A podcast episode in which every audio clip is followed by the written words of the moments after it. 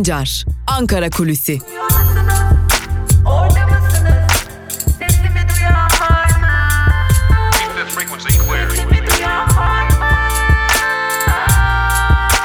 Özgürüz Radyo. Özgürüz Radyo. Özgürüz Radyo'dan ve Ankara Kulisi programının ilk bölümünden merhaba sevgili dinleyenler. Ben Altan Sancar. Hafta içi her gün olduğu gibi bugün de Özgürüz Radyo'da Ankara Kulisi programıyla sabah saatlerinde sizlerle olacağız. Ankara Kulisi'nin ilk bölümünde Ankara'da konuşulanları, günün beklenen gelişmelerini sizlere aktaracağız. İkinci bölümde ise gazete manşetleri ve günün öne çıkan yorumlarını aktarmak üzere İlk bölüme geçmeden önce küçük bir hatırlatmada bulunalım. Bugün salı günü ve partilerin, siyasi partilerin Türkiye Büyük Millet Meclisi'nde grup toplantıları gerçekleşecek. Gün içerisinde İyi Parti, AKP, CHP, MHP ve HDP grup toplantıları gerçekleştirildiğinde bizler de bu toplantıları sizlere canlı yayınlarla aktarmaya devam edeceğiz. Tabi sizler Özgürüz Radyo'nun uygulamalarını indirerek Özgürüz Radyo'yu çok daha hızlı ve kolay bir şekilde dinleyebilirsiniz. Yapmanız gereken çok küçük bir işlem var. Özgürüz Radyo'nun uygulamalarını indirmek için Google Play Store'a ya da App Store'a Özgürüz Radyo yazarak aratabilir ve çıkan uygulamayı indirdi, indirebilirsiniz. Böylelikle Özgürüz Radyo'nun tüm içeriklerine ve programlarımıza aynı zamanda podcast kayıtlarımıza, programlarımızın podcast kayıtlarına ve tabi bir de güncellenen uygulamalarımızla Özgürüz Radyo'nun yayın içeriklerine Özgürüz Radyo'nun uygulamasıyla ulaşabilirsiniz. Böylelikle Özgürüz Radyo'yu dilediğiniz her yerde çok daha hızlı bir şekilde ve kolayca dinleyebilirsiniz diyelim. Geçelim Ankara gündemine. Ankara gündeminde neler var? Bugün salı günü az önce de bahsettik. Siyasi partilerin Türkiye Büyük Millet Meclisi'nde grup toplantıları gerçekleştirilecek. Tabi grup toplantılarının belli başlı gündemleri olacak. Özellikle son dönemde ekonomik kriz nedeniyle yaşamını sonlandıranlar muhalefet partilerinin gündeminde olacak. Öte yandan Cumhurbaşkanı Erdoğan'ın Amerika Birleşik Devletleri ziyareti de Türkiye Büyük Millet Meclisi'nde siyasi partilerin grup toplantısında gündem olacak. Bir diğer yandan Cumhuriyet Halk Partisi'nin gündeminde Cumhurbaşkanı Erdoğan'ın 10 Kasım'da verdiği mesajlar ve 10 Kasım'da Anıtkabir'de yaşananlar da Cumhuriyet Halk Partisi'nin ağırlıkta gündem maddelerinden biri olacak. AKP'nin gündem maddesi ise elbette ki Kuzey ve Doğu Suriye'ye gerçekleştirilen operasyon ve getirdiklerini içeride iç kamuoyuna tabii ki anlatma süreci olacak. Buna ek olarak Türkiye'nin ne gibi atılımlar yaptığına dair Cumhurbaşkanı Erdoğan'ın bugünkü konuşmasında bunlara yer vermesini bekliyoruz. Tabi 13 Kasım'da ABD Başkanı Donald Trump ile gerçekleştirilecek konuşmaya ilişkinde ön ipuçları verecek Cumhurbaşkanı Erdoğan. Bugün partisinin grup toplantısında bizler de tüm bu grup toplantılarını canlı yayınlarla sizlere aktarmaya devam edeceğiz sevgili dinleyenler. Tabi Cumhurbaşkanı Erdoğan'ın iç kamuoyuna yönelik mesajlarından bahsetmişken bugünlerde AKP'de yeni bir hazırlık olduğuna dair önemli bilgiler var. Ne bu hazırlık diye soracak olursanız AKP iç politikada Barış Pınarı Harekatı ile yakaladığı milliyetçi konsolidasyon ile birlikte yeniden toparlanma sürecine girme umudunu koruyor ve bu toparlanma süreci umudunu daha da güçlendirmek adına daha önce Türkiye'nin geride bıraktığını belirttiği kimi çelişkilerden de bu defa yararlanacak gibi duruyor AKP özellikle Osmanlı karşıtlığı ve benzeri söylemleri AKP'nin bundan sonraki süreçlerde daha sık bir şekilde kullanacağını söyleyebiliriz. AKP kulislerinde de zaten bu tarz hareketliklerin olduğuna dair önemli bilgiler var. Türkiye'nin Osmanlı karşıtlığı üzerine konumlandırılmaya çalışıldığını ve aslında Osmanlı'nın kötü olmadığını, Osmanlı'nın dağılma sürecinin ardından kötü bir duruma geldiğine dair önemli tezlerin bundan sonraki süreçlerde AKP tarafından sık sık işlenilmesini bekliyoruz. Peki buradaki kazanç ne olacak diye soracak olursanız özellikle Osmanlı taraftarları ile Türkiye taraftarları şeklinde bir ayrıma gitmesi yine Cumhuriyet'in değerlerini tartışmaya açar gibi görünüp açmayacak şekilde davranmasının kendi tabanında konsolidasyon için önemli bir argüman olmasını umuyor AKP ve bu konuya ilişkin önemli çalışmalar yürütüyor. Hatta bu konuya ilişkin tabanında taban yoklamalarını da sıklaştırmış durumda. Yani biz 10 Kasım'da Cumhurbaşkanı Erdoğan'ın yaptığı konuşmada duyduğumuz argümanları bugünden itibaren çok daha sık bir şekilde duymaya başlayacağız ve muhalefetin bunlara cevap vermesini bekleyerek de aslında muhalefetten belirli kozlar ele geçirmeyi ve bu kozları tabanını konsolide etmek için kullanmasını da Adalet ve Kalkınma Partisi'nden bekleyebiliriz? Evet elbette ki sebebi malum. AKP'den kopuşlar ve artık ortaya çıkmasını beklenen partiler Ahmet Davutoğlu'nun artık partinin Aralık sonu Ocak başı gibi ortaya çıkacağını biliyoruz ki Ahmet Davutoğlu da bunu kendisi dillendirdi.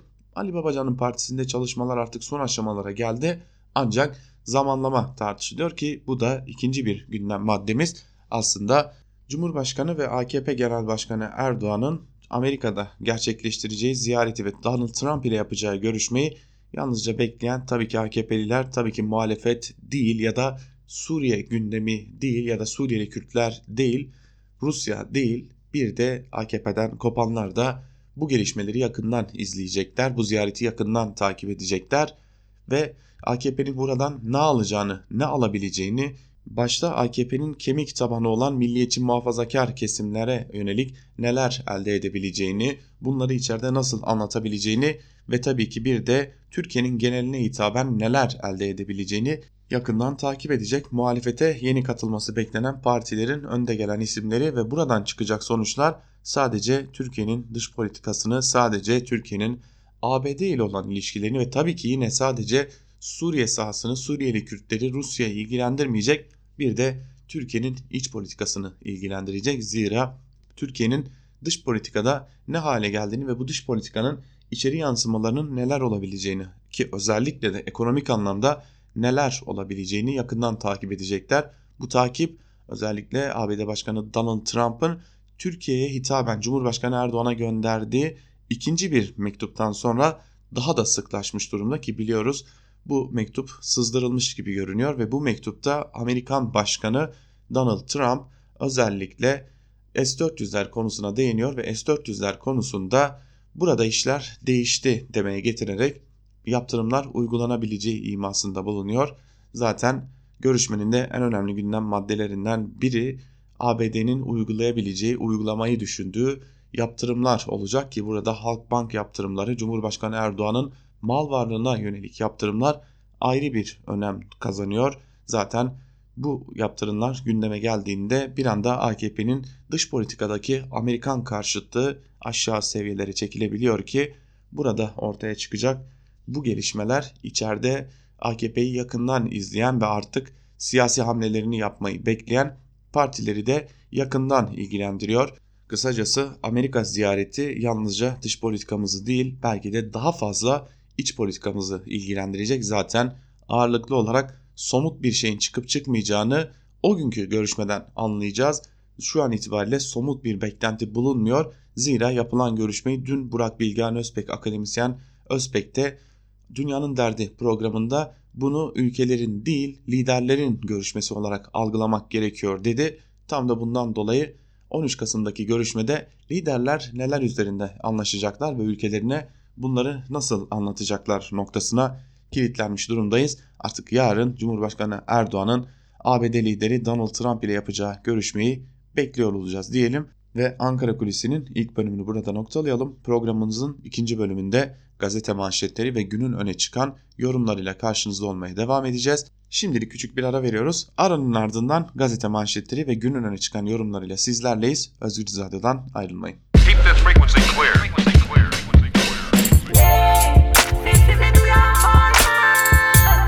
Altan Sancar, Ankara Kulüsi.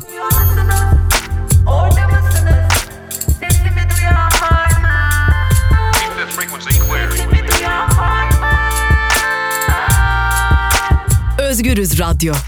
Özgürüz Radyo. Ankara Kulisi'nin ikinci bölümüyle tekrar merhaba sevgili dinleyenler. İkinci bölümde gazete manşetleri ve günün öne çıkan yorumlarıyla sizlerle olacağız. Ve çok bekletmeden gazete manşetleriyle programımızın ilk bölümüne başlayalım. İlk gazetemiz Cumhuriyet Gazetesi. Cumhuriyet Gazetesi'nin manşetinde limitsiz israf sözleri yer alıyor. Ayrıntılar ise şöyle. İtibardan tasarruf olmaz anlayışıyla hareket eden saray, Türkiye'nin düzenlediği uluslararası toplantılardan Cumhurbaşkanı tarafından belirlenenler için yapılacak harcamalara geniş kapsamlı muafiyet getirdi. Mal ve hizmet alımları herhangi bir parasal üst sınır olmaksızın doğrudan alım usulüyle yapılacak. Alımlarda ilana çıkılması, teminat alınması, yaklaşık maliyet hazırlanması, sözleşme yapılması, komisyon kurulması, belge hazırlanması zorunluluğu aranmayacak. Kural muafiyetine uluslararası toplantıların Türkiye'nin imajı için büyük önem taşıması ve hızlı hareket gerekçe gösterildi deniyor haberin ayrıntılarında. Toprağımız ipotekli bir diğer haberin ayrıntıları ise şöyle. Dünya tarımını desteklerken Türkiye'de milyonlarca çiftçi maliyetler nedeniyle borç batağında. CHP Manisa Milletvekili Ahmet Vehbi Bakıroğlu'nun çalışmasına göre tarım arazilerinin yaklaşık %15'i ipotekli durumda. Tarım arazisine ait tapusu üzerinde ipotek olan borçlu çiftçi sayısı 2 milyona dayandı. Türkiye genelinde tarımsal gayri safi katma değeri en yüksek olan iller Konya, İzmir, Aydın, Manisa ve Adana ipotek oranlarında başı çekiyor. Bakırlıoğlu bu durumun tarımın içinde bulunduğu çıkmazı gösterdiğini belirterek çiftçinin borçlarının yeniden yapılandırması gerektiğini belirtti deniyor haberin ayrıntılarında. Dünden kalan dikkat çekici bir haberi bugün de paylaşmış olalım. İstihbaratçının kuşkulu ölümü başlıklı haber ayrıntılar ise şöyle. Suriye'de hakkında çok sayıda iddia ortaya atılan Beyaz Baretler adlı yardım grubunun kurucusu eski İngiliz istihbarat görevlisi James Gustav Edward İstanbul'da oturduğu evin önünde ölü bulundu. Yüksekten düşerek öldüğü iddia edilen subayın intihar ettiği olasılığı üzerinde durulurken cesedinde kesici alet izi olduğu öne sürüldü deniyor haberin ayrıntılarında. Ve son bir haberi aktaralım yine Cumhuriyet Gazetesi'nden Adil Cevaz kabusu başlıklı bir haber. Ayrıntılar da şöyle. Bitlis Adil Cevaz'da öğretmen Sevilce iddiaya göre kendisine yardımcı olan Servet E tarafından bir süre sonra tehdit edilmeye başlandı.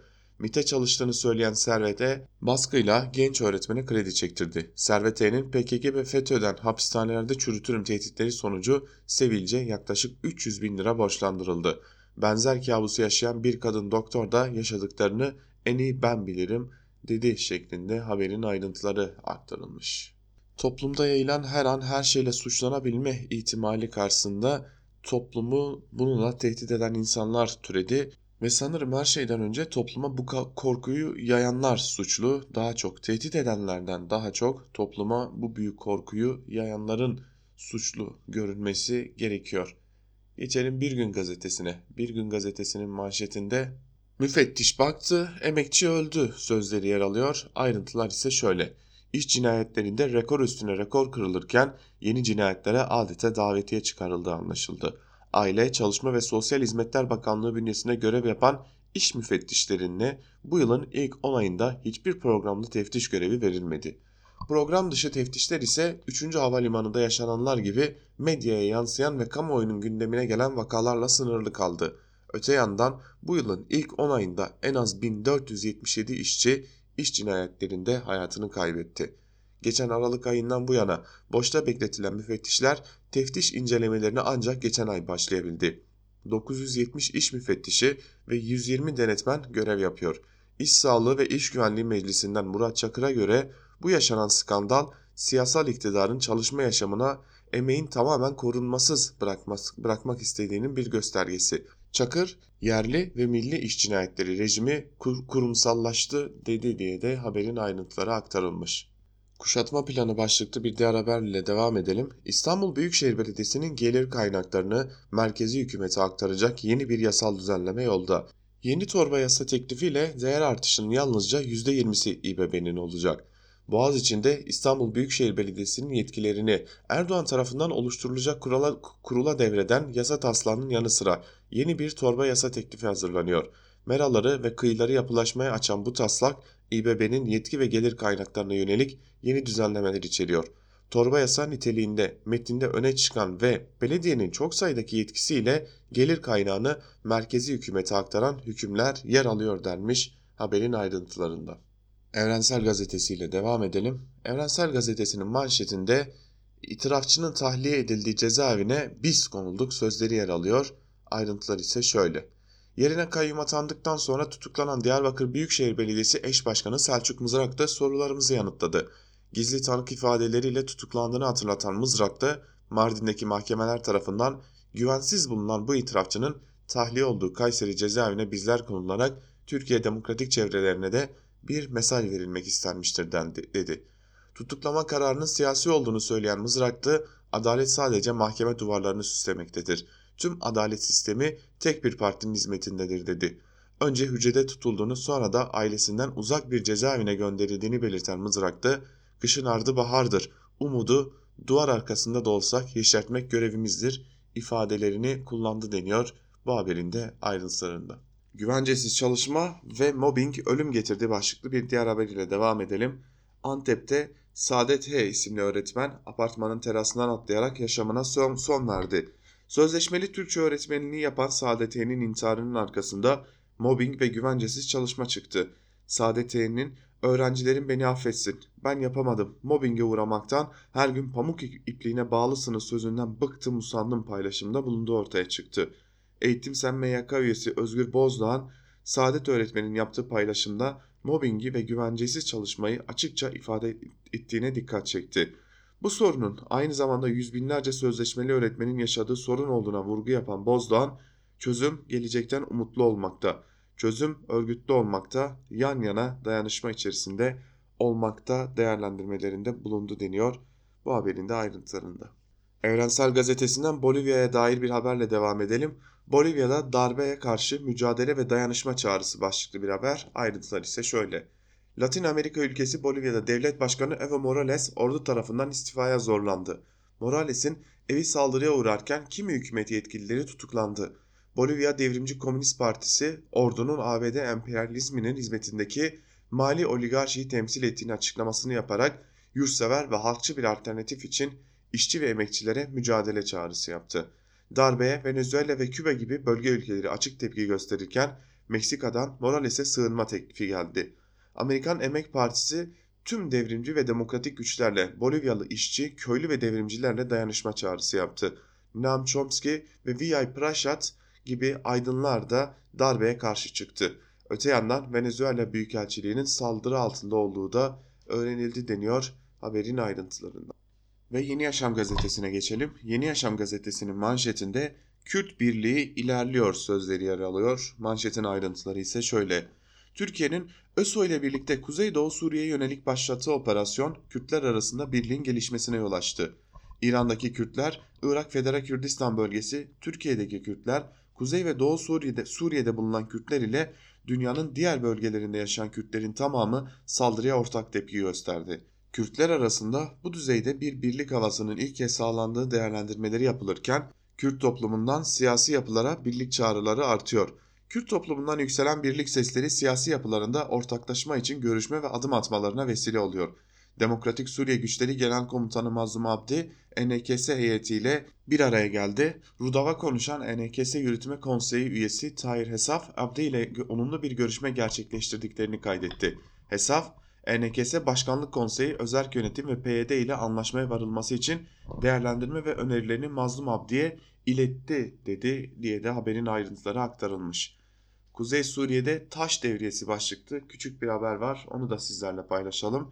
Türk Silahlı Kuvvetleri ve Rus askeri polisleri Kuzey Suriye'nin Dırbesiye, Dırbesiye kentinin batısında devriye turu attı. Askeri konvoyun geçtiği yerlerde halk tarafından taşa tutuldu. 8 Kasım Cuma günü de Derik'te devreye gezen Türk-Rus ortak konvoyu taşlanmış. Bu sırada TSK zırhlı aracı Serkob'un Ali isimli bir sivili ezerek yaşamını yitirmesine yol açmıştı deniyor haberin ayrıntılarında. Tabi bu arada Kuzey ve Doğu Suriye'de IŞİD yeniden faal hale gelmiş durumda. Dün önemli bir saldırı gerçekleştirdiler. Kamışlo'da bir bombalı saldırı gerçekleşti. Buna ilişkin haberinde ayrıntılarını aktaralım sizlere. Kuzey ve Doğu Suriye'de TSK ve ÖSO'nun saldırıları sürerken Kamışlo kent merkezinde bulunan Vehbe mahallesinde bomba yüklü aracın infak etmesi sonucu 6 sivil yaşamını yitirdi. Çok sayıda kişi yaralandı. Suriye İnsan Hakları Gözlem Evi'ne göre Kamışlı Ermeni Katolik Kilisesi rahibi ve babası Haseki Deirezor yolu üzerinde kimliği belirsiz kişilerce katledildi deniyor haberin ayrıntılarında. Tabi Derezor yolu üzerinde bir Ermeninin öldürülmesi, bir Ermeni rahibin öldürülmesi tarihin bir cilvesi gibi olsa gerek. 1915'te de yine Ermeniler Derezor çöllerine sürülürken yine orada hayatlarını kaybetmişlerdi. Devam edelim gazete manşetlerine. Sözcü gazetesine geçelim. Sözcü gazetesi Türkiye cefasını çekiyor, Amerika kaymağını yiyor manşetiyle çıkmış bugün. Manşetin ayrıntıları ise şöyle. Türkiye Ruslarla güvenlik için devriye geziyor. TSK ile Rus askerleri Suriye'nin Dirbesiye kentin bölgesinde dörder araçtan oluşan toplum, toplam 8 araçla kara devriyesi gerçekleştirdi. Devriyeye insansız hava araçları da iştirak etti. PKK'liler ise petrol başında nöbet tutuyor. Türkiye-Irak-Suriye sınırı üçgenindeki Maliki bölgesinde PKK-YPG'li teröristler iş, işlettiği pek çok sayıda petrol kuyusu var. Amerika kuyuların gelirini PKK-YPG'lilere dağıtıyor. Biz ülkemizin bekası için şehit verme pahasına Suriye'de güvenli bölge kurmaya çalışırken ABD utanmadan petrol peşinde koşuyor. Türkiye dün Rusya ile dördüncü ortak devriyesini tamamladı. Fırat'ın doğusundaki Dirbesiye'de 10 kilometre derinlikte ve 62 kilometre uzunluktaki bölgede terörist bırakmadı. Amerika ise Suriye'deki Hasaki iline bağlı Malikiye'de PKK-YPG'lilerin işlettiği petrol kuyusunda devriye gezdi. ABD'lilere PKK'li teröristler koruma sağlıyor denmiş bu haberin de ayrıntılarında. Yine Sözcü'den bir diğer haberi de aktaralım sizlere. Yarınki görüşme öncesi ikinci mektup geldi. Trump mektubunu al başına çal başlıklı bir haber. Ayrıntılar şöyle. ABD Başkanı Donald Trump yarın Beyaz Saray'da yapacağı baş başa görüşme öncesi Cumhurbaşkanı Erdoğan'a yeni bir mektup gönderdi. Mektupta S-400'lerden vazgeçilmezse yaptırım uygulanacağı tehdidini dile getirildi. Halk mektuba baştaki tepkiyi gösterdi deniyor haberin ayrıntılarında. Karar Gazetesi ile devam edelim sevgili dinleyenler. Karar Gazetesi 1 milyon ev depreme hazır değil manşetiyle çıkmış bugün. Manşetin ayrıntılarında ise şu cümlelere yer veriliyor. İstanbul depremi için Silivri'deki 5.8'lik ikazın çaldırdığı alarm zilleri 10 gün sonra yine unutuldu. Okulların hasar var denilerek boşaltılması ise 20 yıldır gerekli adımların atılmadığını gösterdi. Felaket günden güne yaklaşırken uzmanların tespiti ve Ahmet'i ortaya koyan son uyarı oldu. İstanbul'da 48 bin bina ayakta zor duruyor. 1 milyon konut halen güvenli değil. Kentsel dönüşümün kağıt üstünde kalması, toplanma alanlarına, inşaat, kaçış yollarına otopark yapılmasına ilişkin tartışmalar bir süre sonra unutuluyor. Ancak son olarak TUMOB'un Çalıştay depremin erteleme kabul etmeyeceğini gözler önüne seriyor. TUMOB İstanbul Şubesi'nden Nur Kardelen Öztürk depremde 10 bin binada çok ağır, 34 bin binada ağır, 150 bin binada da orta hasar oluşabilir. 30 bin insanın hayatını kaybedebileceği de belirtildi.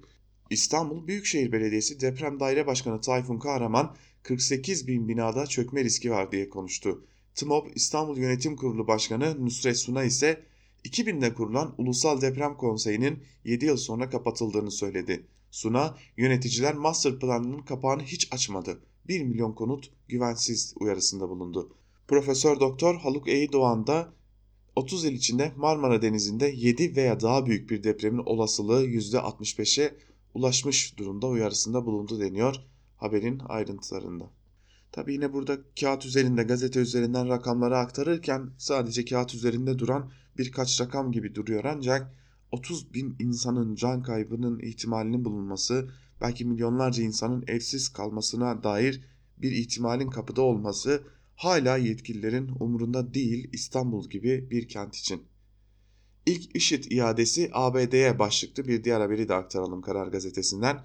Yabancı IŞİD'lerin ülkelerine geri gönderilmesi Ankara ile Batı başkentleri arasında yeni gerilim başlığına dönüştü. Avrupa formül arayışındayken İstanbul'dan de deport edilen ilk IŞİD'li bir ABD vatandaşı oldu. İçişleri Bakanı Süleyman Soylu'nun elimizdeki teröristleri pazartesiden itibaren ülkelerine göndereceğiz açıklaması sonrası ilk teslimat gerçekleşti. İçişleri Sözcüsü İsmail Çataklı işlemi tamamlanan ABD'li bir yabancı terörist sınır dışı edildi dedi. Alman uyruklu 7 IŞİD'linin de 14 Kasım tarihinde sınır dışı edileceğini bildirdi. Avrupa ülkeleri vatandaşlıktan çıkarma adımlarına sarılırken Almanya İçişleri Bakanlığı geri gönderilecek kişilerin vatandaş olduğu için ülkeye girişlerine engel olmayacaklarını kaydetti deniyor haberin ayrıntılarında. Tabi dünden kalan bir de görüntü var. Sınırda bir IŞİD'li görüntüsü var. Barış Pınarı Harekatı'nda yakalandığı belirtilen ve Türkiye'nin sınır dışı ettiği ilk IŞİD'li olan ABD vatandaşı Pazarkule sınır kapısının deport yani sınır dışı edildi. Ancak Yunanistanlı görevliler de bu kişiyi kabul etmediler ve iki ülke arasında kalan o tampon bölgede kaldı o IŞİD'li. E, hala da oradaki bekleyişi sürüyor o IŞİD'linin. İlerleyen günlerde ne olacak, nasıl adımlar atılacak hep birlikte izleyip göreceğiz. Geçelim yandaş gazetelere. Yandaş gazetelerden Milliyet ile başlayalım. Milliyet gazetesi deport zamanı manşetiyle çıkmış. Tam da az önce işlediğimiz konuya dair bir haber var yine Milliyet gazetesinde. Haberin ayrıntıları ise şöyle. ABD, Almanya ve Danimarka uyruklu 3 IŞİD'li terörist dün Göç İdareleri Genel Müdürlüğü tarafından sınır dışı edildi. Kopenhag'a gönderilen yabancı terörist havalimanında gözaltına alındı. İçişleri Bakanlığı Sözcüsü İsmail Çazaklı, geri gönderme merkezinde bulunan Almanya uyruklu 7 yabancı teröristin daha 14 Kasım'da sınır dışı edileceğini söyledi. Diğer yandan Türkiye'de yabancı teröristler içinde büyük yer tutan terör örgütü IŞİD mensuplarına güvenlik birimleri göz açtırmıyor. IŞİD'e yönelik 2016'da 783, 2017'de 1391, 2018'de 1327, 2019'un Ekim orta, ayı ortasına kadar ise 1035 operasyon düzenlendi. Çatışma bölgelerine geçeceği tespit edilen 75.480 yabancı uyruklu şüphelinin de Türkiye'ye girişleri yasaklanmıştı deniyor haberin ayrıntılarında. Tabi tüm bunlar 10 Ekim, Suruç, Diyarbakır, Antep gibi katliamlar zamanı yapılsaydı belki de Türkiye bugün bu konumda olmayacaktı diyelim. Bir zamanlar ülke içerisinde cirit atan IŞİD'lerin farkına keşke çok daha erken varılabilseydi. Yeşil sevgimizi bunlar ölçemez başlıklı bir haberle devam edelim. Cumhurbaşkanı Erdoğan Milli Ağaçlandırma Günü'nde 11 milyon fidan dikimi törenine katıldı. Gezi Parkı eylemlerini anımsatan Erdoğan biz burada ağaçlandırma yapıyoruz. Peki nerede o ağaç diyerek ortalığı karıştıranlar hiçbiri ortada yok. Dikili ağaçları yok. Çünkü bunların derdi ağaç değil Türkiye'yi çıra gibi yakmaktı. Bizim yeşil sevgimizi kimsenin terazisi ölçmeye yetmez dedi diye haberin ayrıntıları aktarılmış. Ee, sanırım Gezi Parkı'nın davasında yargılananları kastediyor Cumhurbaşkanı Erdoğan. Bir kısmı yurt dışında yaşamak zorunda kaldı. Osman Kavala cezaevinde bir kısmı da Türkiye'deki mahkemeye gidip geliyorlar. Geçelim Hürriyet gazetesine. Hürriyet gazetesi köprü olmak istiyorum manşetiyle çıkmış. Manşetin ayrıntılarında ise şu cümlelere yer veriliyor. Almanya'da aşırı sağın yükseldiği bir dönemde %52.9 oyla Hannover Belediye Başkanı seçilerek tarihe geçen Belit Onay çocukluğunu Solingen faciasıyla hayatının nasıl değiştiğini, siyasi hedeflerini hürriyete anlattı. Ben 1993'te Solingen saldırısı olduğunda 12 yaşındaydım. Lokanta işletiyorduk, göz önündeydik. Çok korktuk. Ailem Türkiye'ye dönmeyi düşündü. Alman dostlarımızın desteğiyle kaldık. Bu da hayırlı oldu. O olay Almanya'da farklı kökene sahip olmanın çok insanda tepki ve ırkçılık uyandırabileceğini öğretti bana ve siyasi açıdan bilinçlendim. Şimdi Hanover bu kararla tarih yazdı. Sandıkta böyle bir mesaj verilmesi beni çok memnun etti. Burada doğup büyümüş, Almancayı, Türkçeyi bilen, iki toplumu tanıyan biri olarak köprüler inşa etmek istiyorum. Özellikle göçmen kökenli gençlere daha fazla imkan sağlamak istiyorum. Türkiye'de evim, Almanya'da sözleri de aktarılmış. Hanover Belediye Başkanı seçilen Belit Onay'ın sözleri bunlar gerçekten önemli sözler. Öyle ki Almanya'da aşırı sağ hatta Nazi hareketleri neredeyse o hal ilan etme noktasına getirmiş durumdayken hele ki bu ülkeleri. Geçelim yandaş gazetelerden Star gazetesine. Nerede o ağaç hayranları baş, manşetiyle çıkmış bugün Star gazetesi. Aslında aktarmıştık ayrıntılarını bir kez daha aktaralım. Başkan Erdoğan 11 milyon fidanın toprakla buluştuğu Bugün Fidan, yarın Nefes programında sözde çevrecilere seslendi. Biz burada ağaçlandırma yapıyoruz. Peki nerede o ağaç diyerek ortalığı karıştıranlar, çevrecilik adına 17 yıldır bize söylemediklerini bırakmayanlar. 17 yılda 4,5 milyon fidanı toprakla buluşturup ormanlarımızı 22.6 milyon hektara çıkardık. Bizim yeşil sevgimizi, çevre hassasiyetimizi kimsenin terazisi ölçmeye yetmez. Karakterlerine uygun şekilde temel atmama töreni düzenlemişler. Millete hizmet bunların bünyesine ağır gelir. Arıtma testini iptal etmek İstanbul'u yeniden pisliğe mahkum etmektir demiş Cumhurbaşkanı Erdoğan ve manşetin büyük bir bölümü o fidan dikimine, dikimine ayrılmış. Herkes IŞİD'lisini alacak başlıklı bir haberi de aktaralım. İçişleri Bakanlığı ülkemizin kabul etme, etmemek için uçuş izni vermediği IŞİD'li teröristleri acil seyahat belgesiyle gönderecek. Türkiye yabancı teröristleri ülkelerine iadeye başladı. IŞİD'li iki teröristi terörist dün sınır dışı edilirken ülkelerin almak istemedikleri için uçuş izni vermediği teröristlere de formül bulundu. Acil seyahat belgesi düzenlenen teröristler uçakla gönderilecek. Böylece ülkelerin almıyoruz seçeneği de ortadan kalkacak deniyor haberin ayrıntılarında. Türkiye'den güldüren bir haberi aktaralım. 11-11 indirimine çılgın kandırmaca başlıklı bir haber. Dünyada 11-11 ve Çılgın Cuma gibi kampanyalarla Kasım ayı boyunca süren indirim günleri Türkiye'de zamma dönüştü. En fazla alışveriş yapılan 3 e-ticaret şirketi indirim öncesi yaptıkları zamlarla büyük tepki çekti. Tüketiciler indirim adı altında yapılan zamları tek tek teşhir etti deniyor haberin ayrıntılarında. Türkiye'de bunu bile yapmayı beceremiyoruz. Sabah gazetesiyle devam edelim. En yeşil dünya rekoru manşetiyle çıkmış Sabah gazetesi. Ayrıntılar ise yine aynı. Türkiye dün dünyayı kıskandıran bir çevre seferberliğine sahne oldu.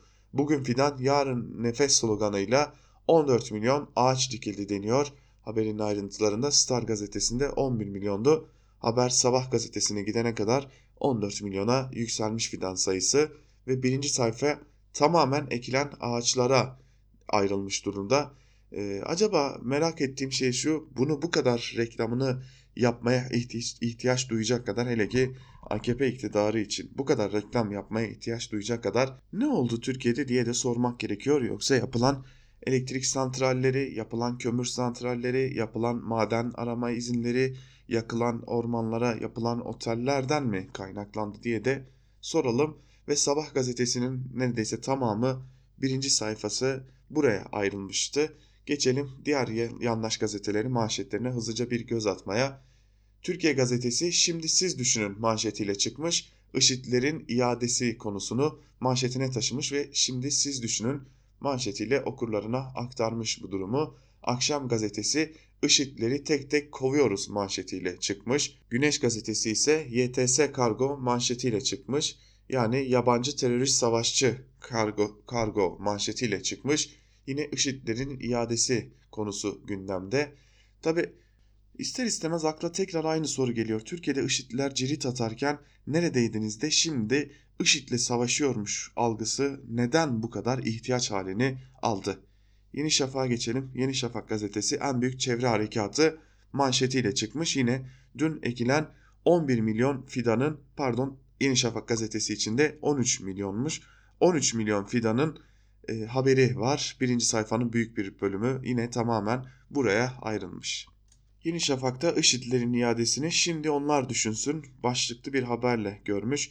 PKK'nın petrolünü İsrail satacak başlıklı bir haber ise şöyle. ABD desteğiyle Suriye'deki petrol sahalarını işgal eden PKK-YPG tüm hakları İsrail Global Development Corporation'a devretti. Anlaşmaya göre İsrailli şirket sahaları işletecek ve çıkan petrolü satacak deniyor haberin ayrıntılarında. Ve son olarak Akit'e göz atalım. Onlar yaktı biz diktik manşetiyle çıkmış. Akit gazetesi de yine fidan dikimi konusu manşete taşınmış. Öyle görünüyor ki AKP'nin yandaş gazeteleri bugün bu konuyu manşete taşıma noktasında önemli bir görev almışlar. Zira bir izahat dönemi gerekiyordu. Cumhuriyetle gelen cehalet 60 yılda aşıldı başlıklı bir haber var. Bunu aktarmak istiyorum sizlere sevgili dinleyenler. Osmanlı düşmanı çevrelerin Cumhuriyet öncesi halk okuma yazma bilmiyordu. Okur yazarlık %3'lerdeydi şeklindeki iftiralarını tarihi veriler yerle bir etti. Tarihçilerin 1830-1914 yıllarını kapsayan araştırmasına göre o dönemdeki okuma yazma oranı %66. Latin alfabesine geçildikten sonra ise bu oran ancak 1980'lerde ulaşılabildi deniyor haberin ayrıntılarında. Hala bir gece içerisinde okuma yazmayı unuttuk.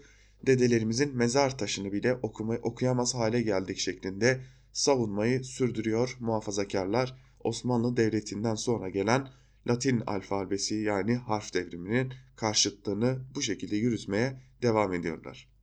Akit ile birlikte gazete manşetlerini noktalayalım. Gazete manşetlerinin ayrıntılarından da günün öne çıkan yorumlarında neler var hep birlikte bir de onlara bakalım.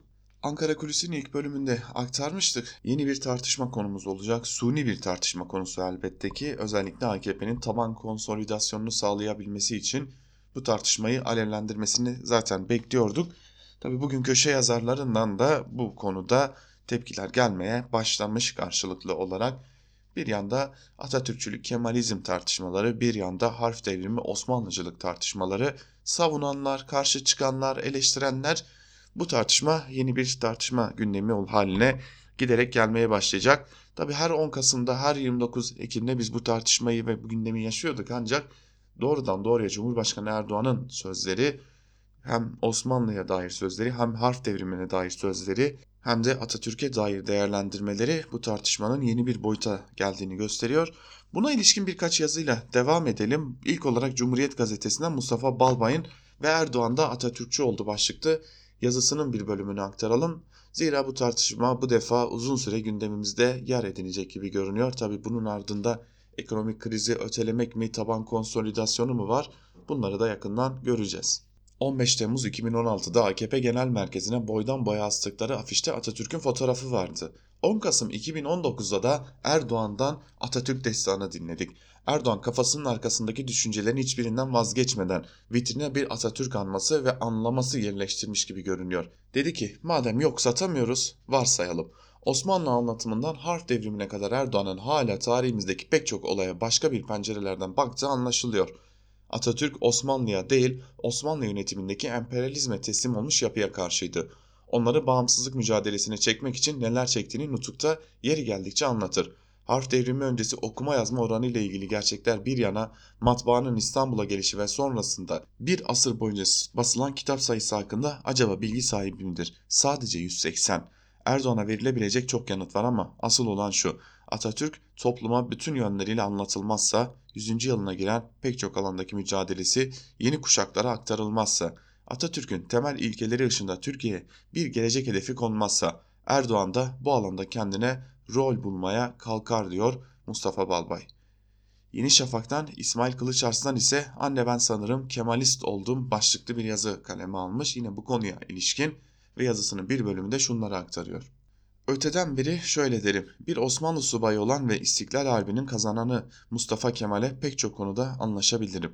Genç Türkiye Cumhuriyeti'nin kurucusu Atatürk ile pek çok konuda devasa görüş ayrılıklarımız var. Türkiye Cumhuriyeti'nin müesses nizamı haline getirilmiş Kemalizmden ise nefret ederim. Hayır, geçmişten bu yana nedenlerini her fırsatta uzun uzun anlattığım bu meseleleri geri dönecek, tekrar tekrar anlatacak değilim.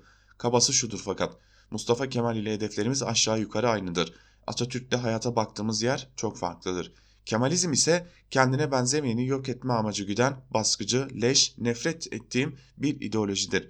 Sarı Paşa'nın vefat yıl dönümü olan 10 Kasım'da gün boyu çok ilginç paylaşımlar, çok ilginç yaklaşımlar gördüm sağda solda. Günün birinde hepimiz Kemalist olacağız galiba dedirten paylaşımlar gördüm gün boyu. Oysa güzel hem de gayet güzel bir denge bulunmuştu seneler içerisinde. Kemalistlerin almalarına saygı duy, kimsenin kutsalı hakkında ileri geri konuşma, formülüyle mis gibi olmasa da geçinip gidiyorduk. Ne diye birdenbire kendisinden hiçbir şekilde Atatürk anması beklemediğimiz isimler olmasaydın olmazdık noktasında ilerleyip 8'in sonsuzluk işareti olarak kullanıldığı o fotoğrafları paylaştılar bilemedim. Memlekette nasıl derler paradigma değişiyor olsa öyle böyle haberimiz olurdu. Gündelik politikanın dili Kemalizm lehine dönüşüyor olsa da onu da ucundan kıyısından bilirdik. Eh bunlar cari olmadığına göre ne oluyor? Çok fazla emin olmamakla birlikte zannederim şu oluyor. Atatürk'ün sadece bir toplumsal kesimin sembolü olmasına itiraz eden bir akıl dolaşıyor aramızda. Günün sonunda hepimizin Kemalizmle barışabileceğini falan da düşünüyor galiba. Topluma şunu demek istiyorum. Bizi ikna etmeye çalıştığınız şey ilgimi çekmiyor. Sarı Paşa üzerinden bize çektiğiniz numaralara ise epeyce gülüyorum. Ne demek aslında hafızdı son sözü aleyküm selam oldu falan yahu. Şaşırdınız iyice şeklinde bir yazı kaleme almış. Kılıç Aslan burada biraz da AKP'lilerin muhafazakarları hedef almış gibi görünüyor. Türkiye'nin kurucusu Mustafa Kemal Atatürk'ü anarken biraz da bu yönlü bir e, eleştiride bulunmuş kendi siyasi cenahına. T24'ten Tayfun Atay ile devam edelim. Tayfun Atay bırakın bu ayakları Osmanlı'yı da hak etmiyorsunuz başlıklı bir yazı kaleme almış ve yazısının bir bölümünde şunları aktarıyor. Tayyip Erdoğan 10 Kasım münasebetiyle yaptığı konuşmada bu memlekette en büyük ticaretin Atatürk ve Cumhuriyet ticareti olduğunu söylemiş. Haklı olsa da eklemeyi neden unutmuş dersiniz. Bunlar kadar hatta kendi devri iktidarlarında daha yaygın ve bereketli hale gelmiş ticaret de din ve Osmanlı ticareti. AKP dönemi bu topraklarda dinin ve Osmanlı'nın ticarete dökülüp metalaştırılmasında bir altın çağdır. Boşuna dinbaz olarak tespit etmiyoruz bu iktidarın alameti farikasını. Malum sözcüğün sonundaki Farsça bazeki oynayan demek. Dinle de Osmanlı ile de oynaya oynaya dünyalıklarını ziyadesiyle yaptılar. Öyle bir dünyalık ki ne ayakkabı kutularına sığdı ne de sıfırlanıp hafızalarından silinebildi. Diriliş Ertuğrullar, Paytah Abdülhamitler, Sultanahmet Meydanı'nda alayı vala ile düzenlenen televaizine muazzam paralar kazandıran iftar sahur programları. Bu memlekette son 10-15 yılda din ve Osmanlı ticareti yanında Atatürk ve Cumhuriyet ticareti solda sıfır kalır. Şu Osmanlı muhabbetlerinin bile ne kadar sakat, sorunlu ve seçici olduğunu da kaydetmeden noktalamayalım bu yazıyı. Söğüt dedikilen Osmanlı çınarı 600 yıl boyunca 3 kıta 7 iklimde şanla, şerefle, adaletle, başarıyla yaşamıştır öyle mi? Peki neden koskoca 600 yıllık Osmanlı algınız Ertuğrul'dan, Osman'dan, Fatih'ten, Yavuz'dan, Kanuni'den ve Abdülhamit'ten yani toplasanız iki elin parmağını geçmeyecek isimlerden ibaret. Fatih Osmanlı'da Deli İbrahim değil mi? Fetih Osmanlı'da Fetret değil mi? Pan-İslamist Abdülhamit Osmanlı'da kimilerinin gavur padişah dediği dedesi 2. Mahmut değil mi? Sokullu Osmanlı'da Mithat Paşa değil mi? Muaç Osmanlı'da 93 Harbi değil mi? Timur karşısında sırtı yere gelmiş Yıldırım Bayezid Osmanlı değil mi? Lale devriyle ta Mustafa Kemal'e kadar uzanan yolda batılaşmanın önünü açmış 3. Ahmet Osmanlı değil mi? Şair Nedim Osmanlı değil mi? Tevfik Fikret Osmanlı değil mi? Siz Osmanlı'yı bile içten, gönülden, kayıtsız, şartsız, günahıyla, sebabıyla seviyor, benimsemiyorsunuz ki. Nimette Osmancılık sizinki, külfette değil. Zaferde Osmanlıcılık, yıkımda değil. Taassupta Osmanlıcılık, yenileşme, modernleşme, batılaşma da değil. Bir dinbaz tatlı su Osmanlıcılığı hasılı kelam. O yüzden bırakın bu ayakları. Siz Osmanlı'yı bile hak etmiyorsunuz demiş Tayfun Atay yazısının bir bölümünde. Öyle görünüyor ki kendini Osmanlı'nın torunları addeden AKP için bu tartışma biraz daha devam edecek. Gazete Duvar'dan Bahadır Özgür'ün Varlığımız iktidara armağan olsun başlıklı yazısının bir bölümünü de aktaralım sizlere. Boğaz'ın iki yakası siyasi ve iktisadi değişimlerin yarattığı aktörlerin kimliğine paralel şekilde şekillendi. Doğal olarak mülkiyet haritasını da bu sürecin bir kolajı oluşturdu. Öngörümde Koç ve Sabancı bir yanda Rıza Zara ve Ali Ağaoğlu diğer yanda manzarayı yalı meraklısı Katarlılar ile lüks otel zincirleri tamamlıyor. Az ileride yoğun müstakil evler, daireler, tepelerde villalar ve rezidansların yanı başında hala gecekondu olanlar ve gecekondudan evrimleşmiş apartmanlar, tepenin ardındaki ormanlarda durmak bilmeyen lüks siteler ve iştah kabartan rantıyla henüz el değmemiş yeşil alanlar, araziler, korular. Bu devasa değerli mekanın tamamen Cumhurbaşkanı Recep Tayyip Erdoğan'a bağlanması gündemde şimdi. Yıkmak da yapmak da onun tek bir sözüne bakacak. Peki 5 milyon liranın üzerinde değere sahip arsa, bina ve konutları kapsayan değerli konut vergisinin bunlarla ne ilgisi olabilir? TÜRMOB'un hazırladığı rapordan yararlanarak bu sorunun yanıtını verelim. Şu anda 150 bine aşkın mülkün 5 milyon lira üzeri değerde olduğu söyleniyor. Bununla 130 bine yakını İstanbul'da. Onların çoğunluğunun nerede yoğunlaştığını da az çok tahmin edebilirsiniz. Sayısı az mı geldi? İlk gariplik burada başlıyor zaten yeni vergiye ticari vasfa sahip binalar ile altı ticari üstü konut hibritler dahil değil. Bir diğer dikkat çekici düzenleme de konutun değeri, değeri sınırın 1 lira dahi üzerinde olan kişi vergiye tabiken tek tek 4 milyon 999 bin lira değere sahip 100 konutu olanın muaf tutulması. Normalde değer emlak vergisi rayici üzerinden tespit ediliyor. Oysa yeni vergide bu görev Tapu ve Kadastro Genel Müdürlüğü'ne bırakılıyor. Karara 15 gün içinde de itiraz hakkı olsa da söz yine tapu ve kadastroda yani yargı yolu kapatılıyor. Vergi uzmanlarının daha pek çok eleştirisi ve uyarısı olduğunu da ekleyelim ve gelelim işin sonunun nerelere kadar esneyebileceğine. Benzetmek gibi olmasın ama bu verginin 1942'de uygulanan varlık vergisinin bir örneği daha olmamasının önündeki engel nedir?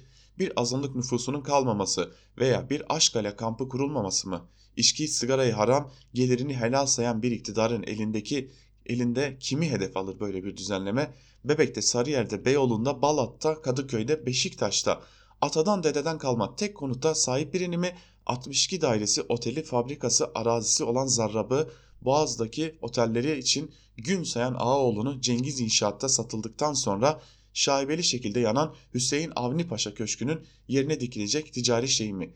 Hadi canım sen de abartma diyenlere AKP'nin elindeki yasaları nasıl abartarak kullandığını hatırlatalım.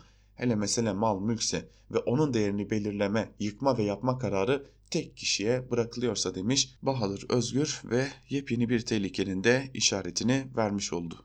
Evet, IŞİD'li iadelerine dair bir yazıyla devam edelim. Habertürk'ten Muharrem Sarıkaya'nın Akışkan Hukuk başlıklı yazısının bir bölümünü de sizlerle paylaşalım. Yunanistan'da Pazar Kule'nin karşısındaki Kastanyes sınır kapısında bir kişinin kişinin ülkesine girişini kabul etmeyince iki ülke arasındaki tampon bölgede kaldı. Uluslararası hukuk açısından konu tam da bu noktada başlıyor. Çünkü bugüne kadar suçların iadesine yönelik anlaşmalar suç işlemiş kişilerin bir başka ülkeye kaçması durumuna çalıştı ve o ülke vatandaşı olan suçlu kişinin kendisine teslimini istedi. Başta Fethullah Gülen olmak üzere Washington bugün bazı kişilerin kişiler için bu kuralı işletmiyor olsa da Türkiye ile ABD arasında bugüne kadar bu kapsamda birçok kişinin iadesi sağlandı. Ancak burada farklı bir durum var. Çünkü bir başka ülkede suç işlemiş vatandaşını talep etmiyor. Daha ilerisi önceki hafta Hollanda'nın yaptığı gibi vatandaşlıktan çıkarıyor. Vatandaşı olan IŞİD mensubunun kendisine gönderilmesi halinde ise uçaktan indirmeyeceğini açıkça beyan ediyor. Anlaşılan o ki Türkiye'de bu gibi riskleri aşmak hem de havayolu şirketlerini zor durumda bırakmamak için sorunun çözümünü karayoluyla sınır dışı etmekte bulmuş. Ancak bu da meselelerin çözümü için yeterli değil. Aralarında insan hakları mülteciler ve uluslararası ceza hukuku akademisyenleri ve hakimlerin de bulunduğu konuştuğum 10 civarında hukukçu ilk adımda çok özel bir durum cümlesini kayda geçirdi. Hepsinden edindiğim bilgiler ışığında sıralamam gerekirse Türkiye, IŞİD faaliyeti başta olmak üzere kendisine yönelik terör saldırılarını engellemek adına Suriye sahasına girdi. Ele geçen IŞİD'li yabancı terörist savaşçılar, üniter sınırları içinde faaliyetini gerçekleştirdiği için Suriye'nin ele alıp yargılaması gerekir, yetki ondadır. Ama toprağındaki egemenlik boşluğu nedeniyle Şam bunu yapamadığı için bu kişilerin yargılamalarının yapılması gereken yer vatandaşı bulunduğu ülkelerdir. ABD bu sorunu Irak'ta işgalci olduğunu açıklayarak çözdü. Uluslararası meşruiyetini işgal hukukundan elde etti. Irak başta olmak üzere Afganistan ve diğer ülkelerde yakaladığı El-Kaide mensuplarının yargılamasını ABD Guantanamo'da mahkeme kurarak yaptı. Eğer ülkesinde benzer bir şekilde yargılasaydı iç hukuk açısından sorunlarla karşılaşırdı. Bu örnekten yola çıkarak Suriye sahasında ele geçirilen AB üyesi ülke vatandaşı IŞİD'lerin yargılaması Ege'de statüsü belli olmayan bir adada mahkeme kurulup yapılabilir. Ancak şunun açıkça bilinmesi gerekir ki Türkiye Suriye'de işgalci olarak bulunmuyor. Soylu'nun haklılığı da burada ortaya çıkıyor. Çünkü Suriye kendi toprağına hakim olamadığı için bu kişiler ele geçirildiğinde gönderilmesi ve yargılaması gereken yer vatandaşı olduğu ülkedir. Hiçbir ülke bu sorumluluktan kaçamaz. Eğer bu kişilerin arasında doğrudan kendisine yönelik eylemde bulunan varsa Türkiye yargılama hakkını elde eder. Bozkurt Lotus davası da bu hakkı Türkiye'ye tanıyan ve Adalet Divanı kuramı haline de gelen en önemli karardır. Türkiye Türk Ceza Kanunu'nun 12. maddesi de bir yabancı aşağı sınırı bir yıl hapsi gerektiren bir suçu yabancı bir ülkede Türkiye'nin zararına işlediyse Türkiye'nin bu kişiyi ele geçirdiğinde mahkemeye çıkarma hakkını tanınır. Yargılama yapılması kararı Adalet Bakanlığı'nın istemine bağlıdır.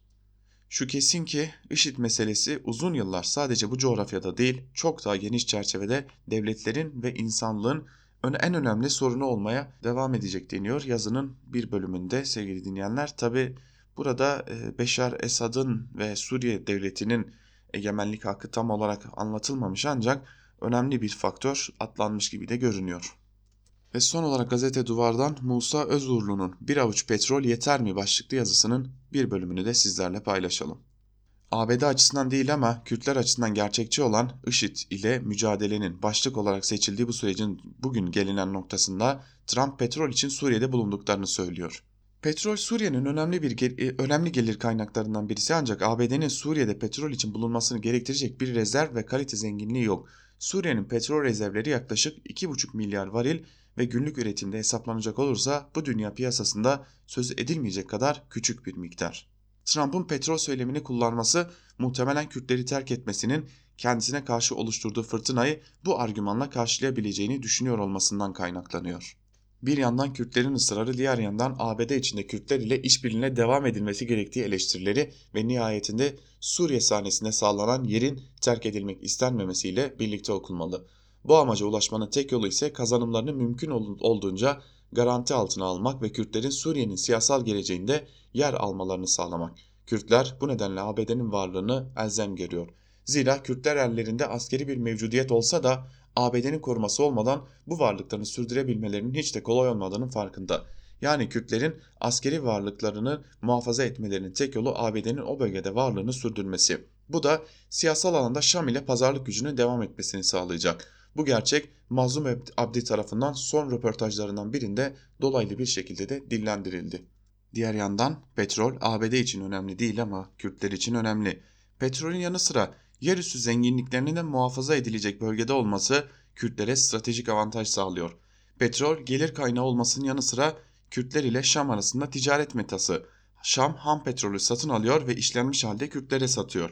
Mazot ise Suriye'nin olmazsa olmazlarından. Zira mekanların ısıtılması, tarım ve ülkedeki tüm fırınlar için mazot kullanılıyor.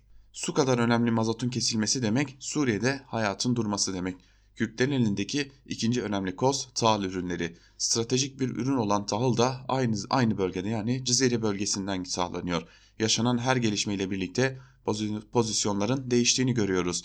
Kürtlerin ABD'nin çekilme kararları sonrası Şam'a yaklaşması ve veya ABD'nin kararının değişmesiyle birlikte Şam'a karşı daha yüksek sesli konuşabilmeleri gibi şimdilerde ABD'nin petrol sahalarını korumak üzere mevcudiyetini devam ettireceğini açıklamaları sonrasında Abdi'nin açıklamaları da böyleydi. ABD Kürtler için oradaydı ama Trump geri adım atmak zorunda kaldı. Şimdi petrol için orada ama petrol ABD için yok aslında. Kürtler ABD'nin bu gerçeğini görüyor mu diye soruyor Musa Özuğurlu da yazısının bir bölümünde.